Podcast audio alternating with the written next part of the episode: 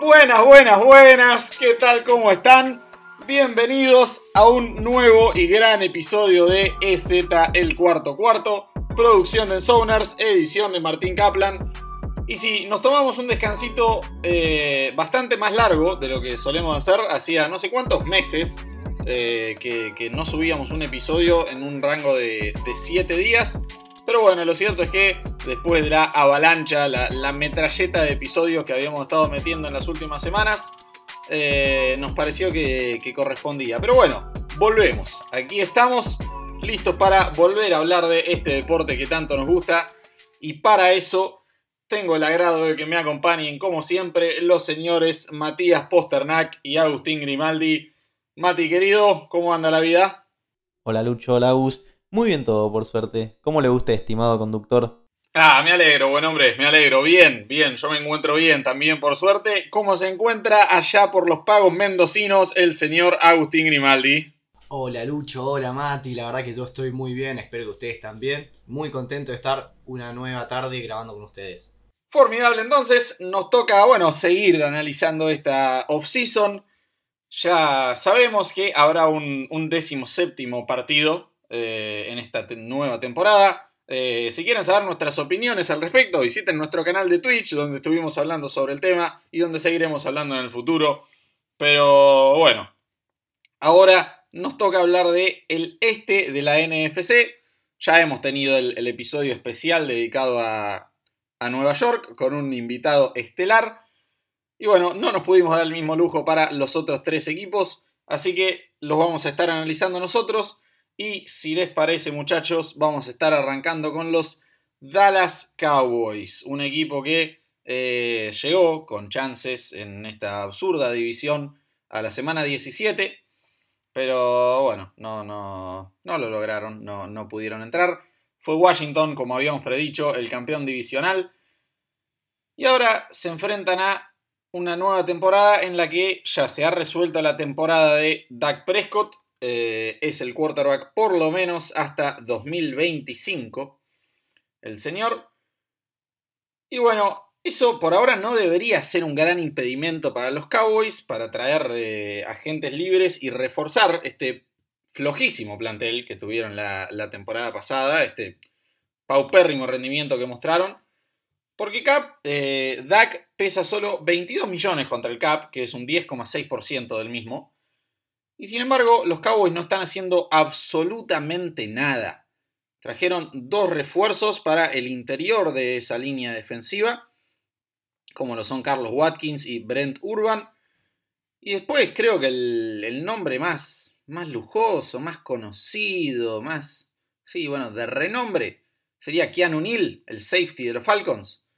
Que tampoco sé si decir si, si es una maravilla.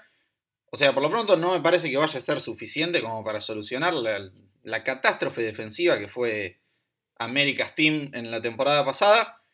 Así que sí, honestamente, bastante, bueno, no sé si decepcionado, porque tampoco es que me muero porque a los Cowboys les vaya bien, pero sorprendido con lo poco que se han movido en esta agencia libre. Así que, muchachos, cuéntenme un poquito sus, sus opiniones de qué están, de lo que están haciendo los Cowboys y teniendo esto en cuenta, ¿cómo los ven de cara a la próxima temporada? Eh, Agus, ¿querés arrancar vos? Lo mismo que decís vos, la, la off-season de, Dallas ha sido pobrísima. Eh, más allá del contrato de, de Dak, creo que, tendrían que, reforzar esa defensa.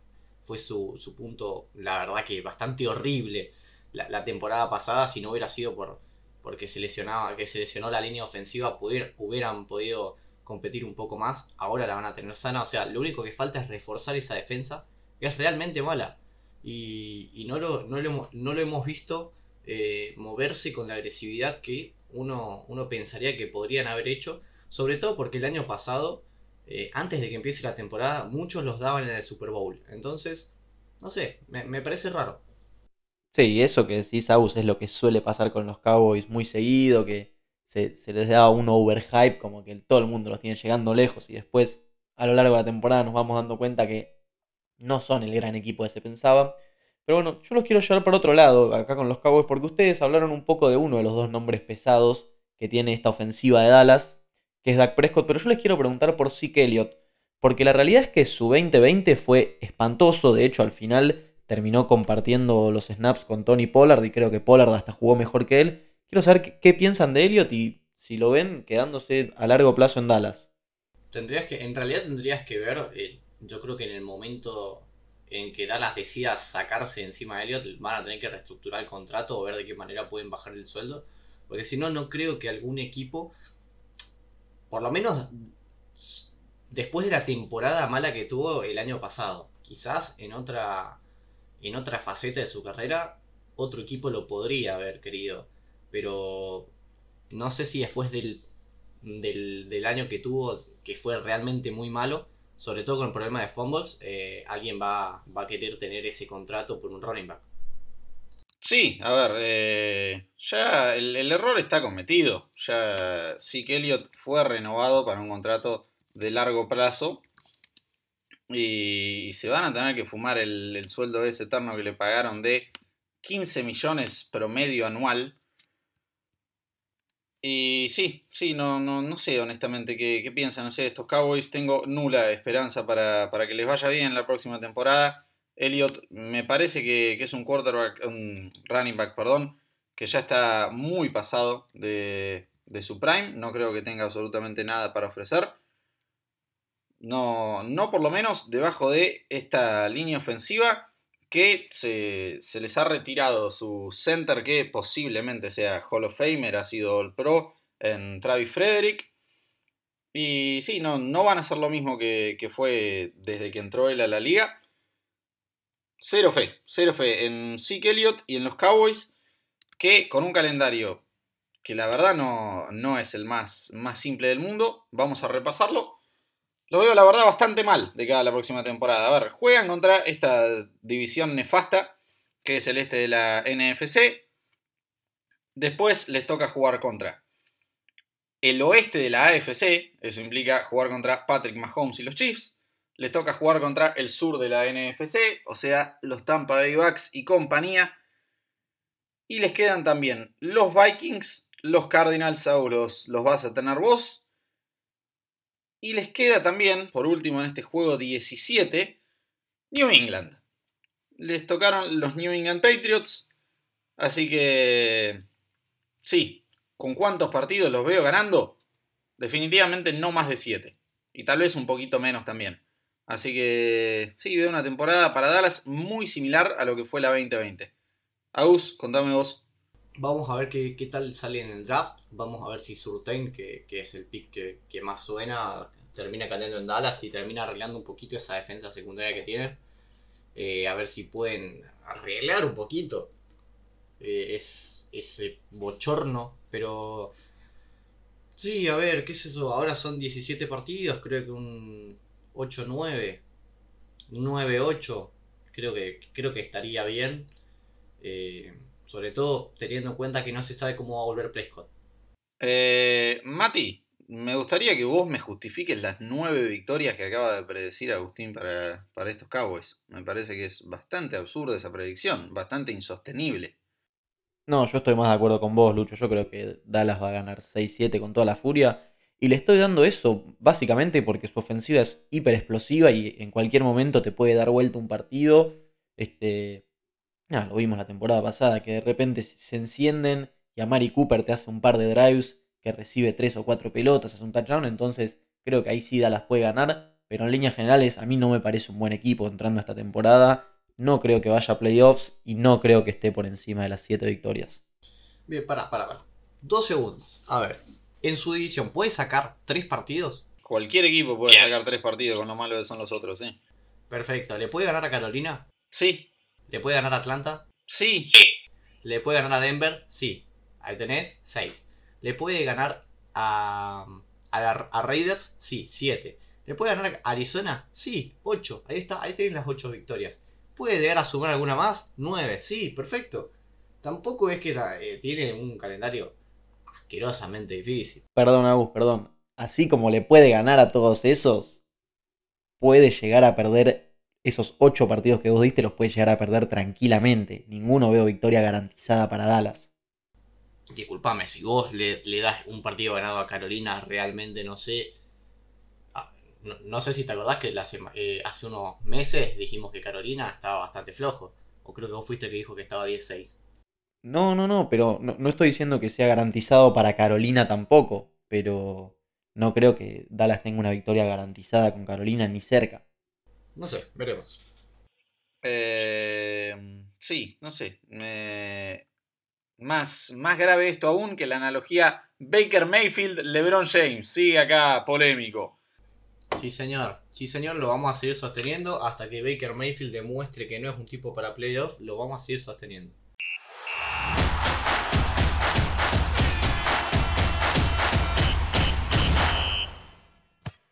Vamos a hablar un poquito del campeón. Vamos a hablar del equipo que tanto defendimos a lo largo de la temporada pasada. El equipo que predijimos a mitad de temporada que iba a ser campeón. Eh, nuestro querido Washington Football Team. Agus, contame un poquito. Bien, Lucho, a ver, ¿qué tenemos con el Washington Football Team? Se le fueron algunos algún par de jugadores importantes, como lo fueron Ronald Darby, Ryan Kerrigan, pero después de eso tampoco tuvieron un, éxodo de jugadores que vos digas que fueron excesivamente importantes. Eh, Alex Smith, obviamente, no, fue renovado, pero eh, entre tenerlo y no tenerlo, yo prefiero no tenerlo.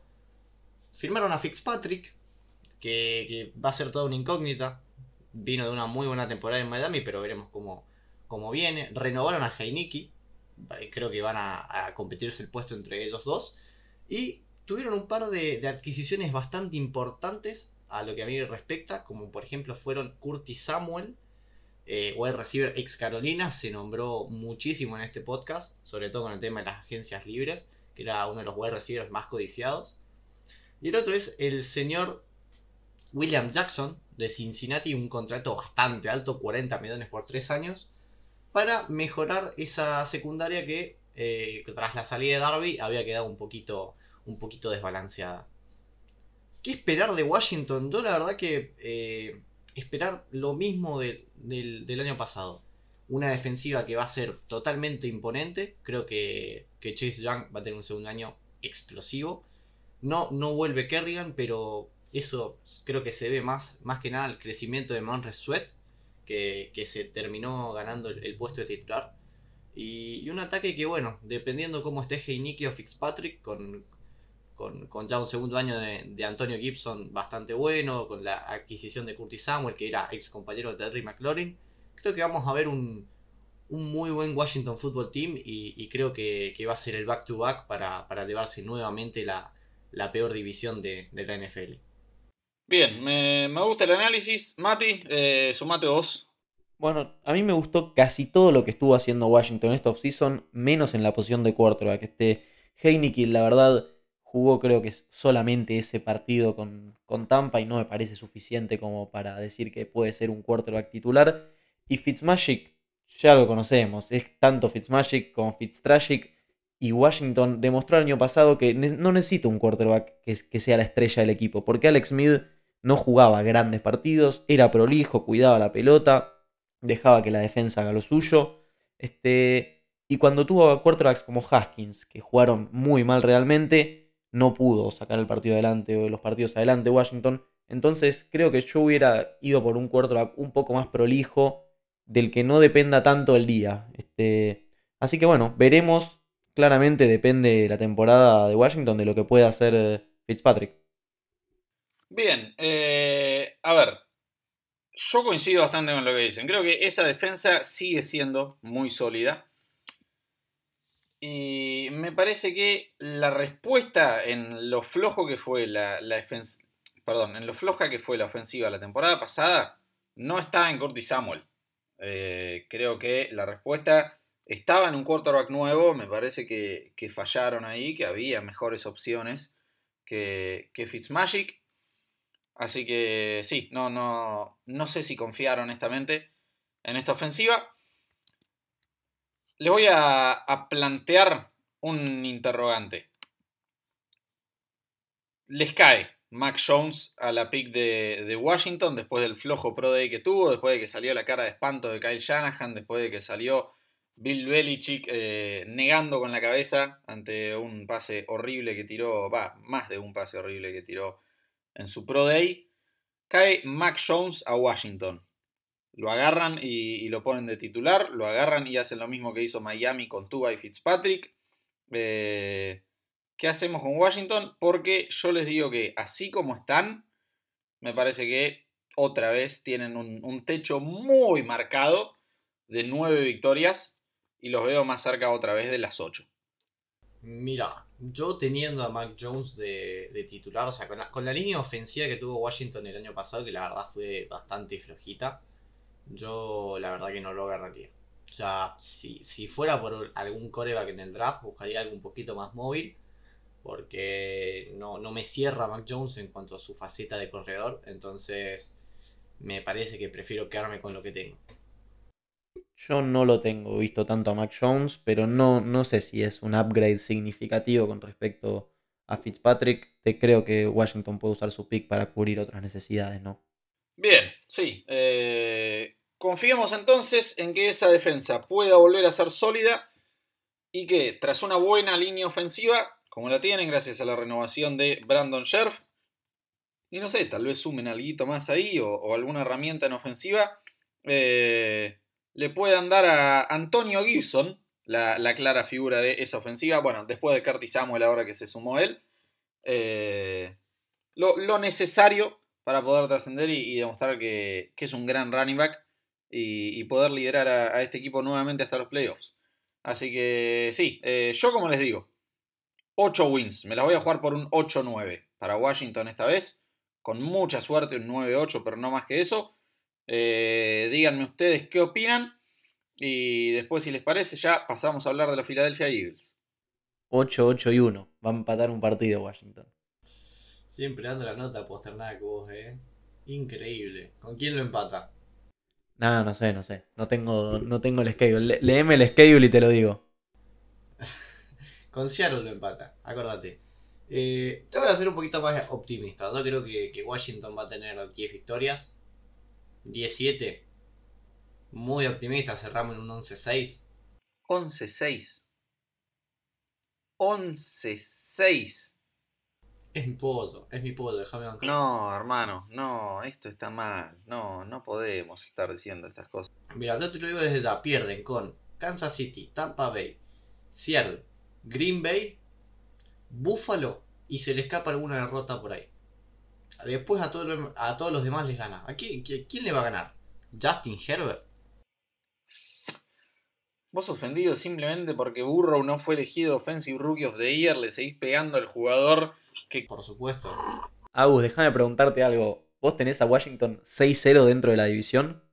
Y, a ver, qué es eso, 6-0, 5-1. La verdad que eh, recién lo matamos a Dallas, eh, ahora lo vamos a matar a Filadelfia.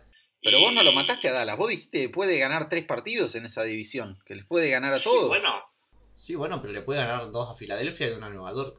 Los Giants el año pasado le ganaron los dos a Washington y este año van a repetir. Te lo digo así. Bueno, puede ser, puede ser. Bueno, para.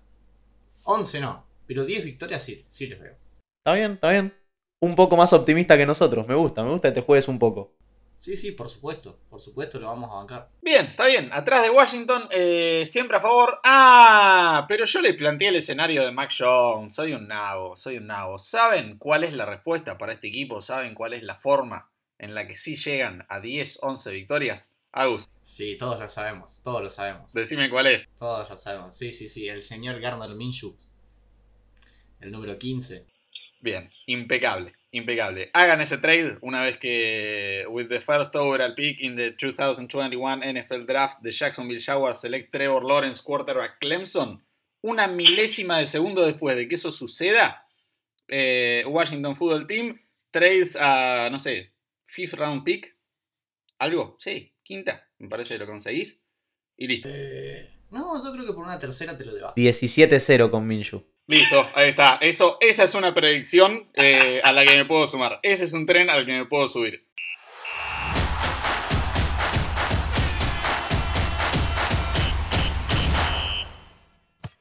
Bien, Filadelfia. Cuéntenme qué, hace el, flojo equipo que debo reconocer. Hay algo en lo que tengo que aplaudir a Filadelfia.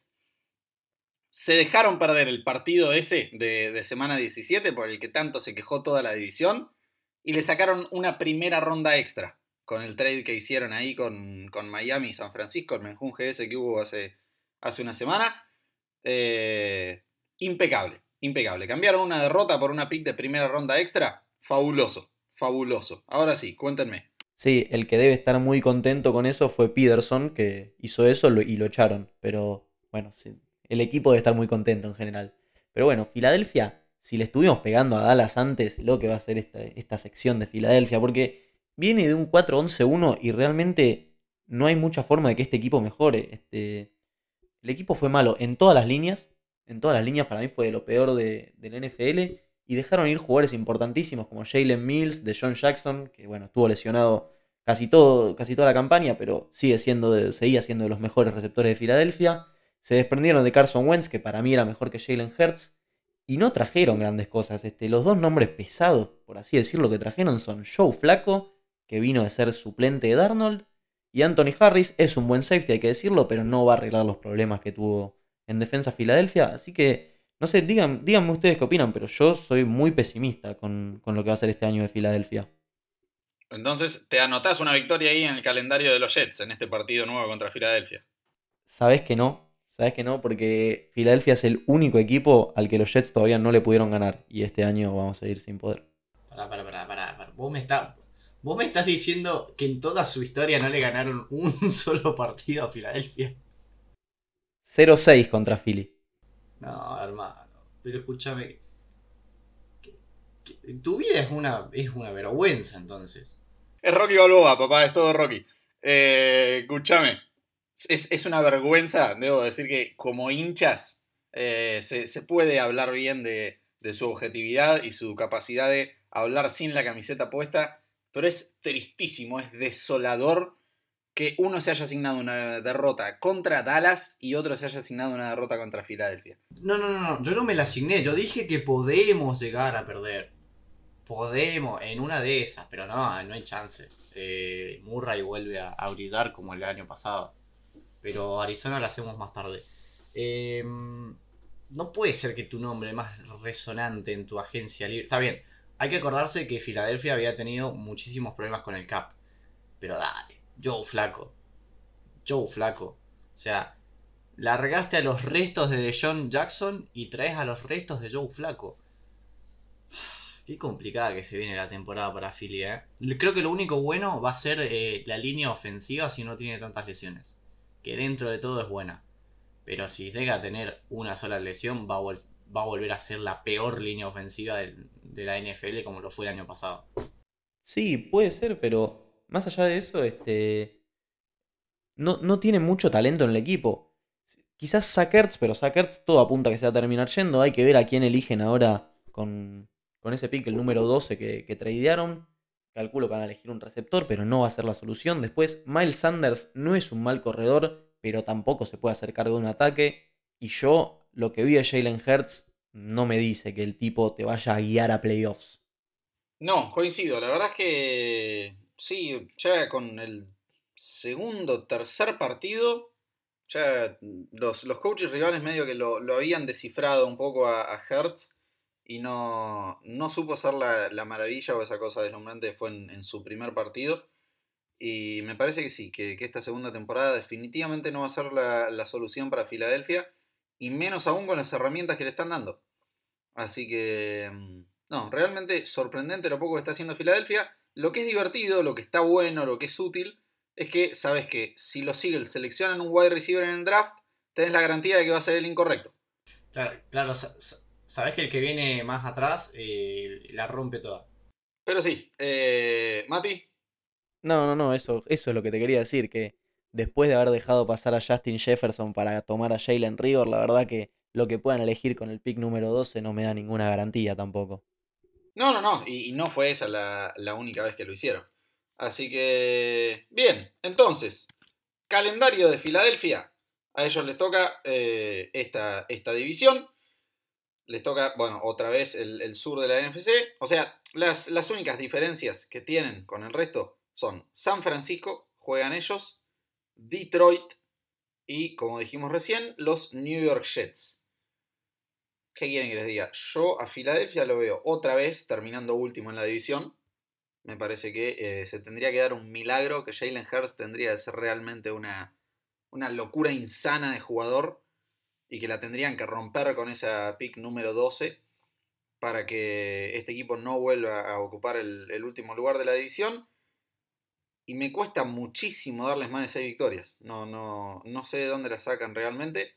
Así que sí, que tristísimo que después de ser posiblemente la peor división de la historia, o sea, la, única que, que tuvo, perdón, una de tres que tuvo a todos los equipos abajo de, de punto 500, de 8-8, que no, nadie mejore, nadie haya hecho movimientos grandes, nadie esté buscando, sí, asegurarse la división. Si no competís contra nada, ¿por qué no te la jugás un poquito? ¿Por qué no invertís algo? y buscas dar la, pelea. Si tenés los playoffs, tenés un pie y medio adentro de los playoffs ganando esta miseria. Así que mm, eso, seis victorias otra vez. Sobre todo si te das cuenta porque Dallas, o sea, el año pasado Dallas y Filadelfia picaban en punta para pelearse la división y terminó siendo una pelea entre Washington y New York y este año va a ser pelea entre Washington y New York. Eh, que son los dos que mejorcitos se han eh, formado tanto en lo que fue el año pasado como este, y que más esperanzas por lo menos tengo yo de, y, más ganas tengo yo de ver. Pero la verdad que Filadelfia, o sea, recién dijiste seis victorias y, me cuesta llegar a seis.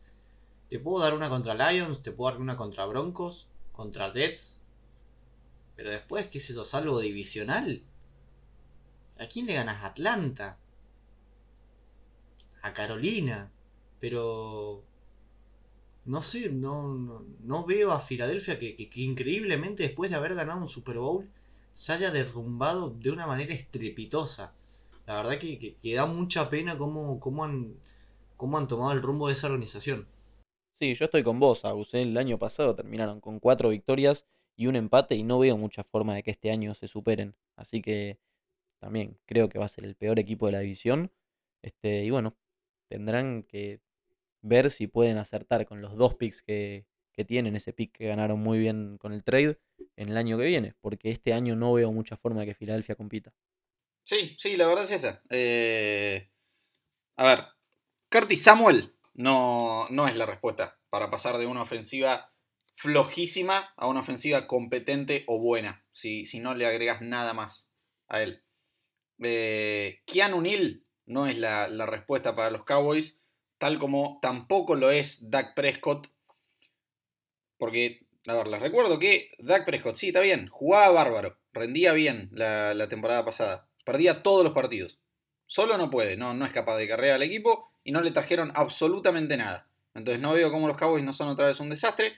Y los Eagles, bueno, el peor equipo de la división el año pasado. Y en lugar de traer jugadores, solo perdieron jugadores. Lo único que me gusta que dije que, nadie hizo nada, son los Giants. Los Giants sí se movieron, los Giants pusieron fuerte acá. No, no hablamos de los Giants en este episodio porque, nada, los invito a volver a escuchar el, episodio, el análisis que hicimos ya de los Giants sobre esta offseason. La única novedad fue Kenny Goladay, que era el, principal deseo de nuestro invitado. A ellos, o sea, Daniel Jones no tiene más excusas. Si Daniel Jones eh, es la respuesta, esta temporada tiene que rendir con todo lo que le trajeron. Si no rinde, tienen que buscar un, un quarterback nuevo. Así que cuéntenme, cortito en un renglón, los dos, cómo ven a los Giants con la edición de, Kenny Goladay que, se cumplió como pedía nuestro, nuestro querido invitado. Y, y sí, y vamos cerrando a ver si, si Giants por lo menos nos puede mostrar un poco de, buen nivel en esta división. Si Saquon Barkley se puede mantener sano, para mí van a ganar la división. Para mí son mi candidato, por lo menos. Ahora, que se mantenga sano es todo un tema, porque de tres temporadas hubo dos que no jugó más de la mitad de los partidos. Entonces, si Saquon Barkley no se mantiene sano y otra vez tienen que jugar con Wayne Gallman o no sé quién van a poner a correr, este, van a terminar siendo el mismo equipo del año pasado, inconsistente, que de repente le gana a Seattle, que de repente pierde un partido inexplicable. Entonces, creo que la clave va a estar en Saquon. Sí, coincido, coincido. La verdad que, vamos a ver qué onda, qué, pasa con, con Saquon Barkley. Creo que, que no creo que le puedan llegar a ganar a Seattle porque se fue Colt McCoy. Ah, pero para, se fue a los Cardinals. En una de esas terminan 0-2 este año Lucho con nosotros, ¿eh? Ojo, ojo, ¿eh? no, no te vas a confiar mucho porque si, si no está Murray tenés, tenés al cuco ahí. Pero hablando, en serio de los Giants, sí, coincido con, con Mati, con el tema de Saquon Barkley, pero mm, no sé, no los veo ganando la división. Creo que van a seguir segundos. Veremos si pueden llegar a, pelear por ese seed número 7, pero, pero creo que Washington es, eh, se deba a todas las, todas las de ganar acá. No voy a dignificar a Colt McCoy con una respuesta, así que solo voy a decir que estoy 100% de acuerdo con Mati. Me parece que si el equipo logra mantenerse sano y si Daniel Jones es lo que los Giants esperaban que fuera cuando lo eligieron con la selección número 6 global, eh, son mi leve favorito, pero creo que esto se va a terminar decidiendo en la semana 17-18 ahí con, con Washington. Y los otros dos mirando bastante de atrás cómodamente. Así que, muchachos, ha sido realmente un placer este episodio. ¿Algunas últimas palabras para cerrar? ¿Algo que quieran agregar antes de despedirnos? No, nada más. La verdad que creo que ha quedado bastante completo, bastante entretenido. Así que nada, eh, veremos qué pasa con esta división. Que esperemos que nos den un, una linda sorpresa. Que, nos den un, lindo espectáculo y que, que la verdad que aunque sea uno termine por arriba de 500 este año. No, a mí, a mí déjame la NFC peste. Este, a mí me divierte tener una división que es claramente la peor, así que a mí déjamela como estuvo el año pasado, que me entretuve bastante. Bueno, eh, desolador panorama hemos pintado para la fanaticada de la NFC Peste, como la denominó Mati, así que, bueno, no sé, sí, espero que, sean una grata sorpresa, porque si no, Sí, sí, no, a mí no, no me gusta la verdad tanto este tema de que todos los equipos dentro de una división sean malos, mucho menos cuando me los ponen en prime time. Así que Washington, por favor, traigan a Minshu y Daniel Jones juega algo. Y sí, nos veremos la próxima temporada. Muchachos, ha sido un placer. A todos ustedes, muchísimas gracias por escucharnos hasta acá. Recuerden visitarnos en todas nuestras redes, arroba en en Twitter, en Sounders.ok, en Facebook e Instagram. Vayan a participar por nuestro sorteo. Estamos sorteando indumentaria espectacular de Nubian, una tienda alucinante con, bueno, todo merchandising de NFL. El producto que quieran, si ganan el sorteo, es suyo, así que vayan a participar. Y bueno, eh, visiten nuestra web, nuestro canal de YouTube, nuestro Twitch. Visítenos en todos lados. Muchísimas gracias por escucharnos hasta acá. Abrazo grande para todos y nos encontraremos en el próximo episodio.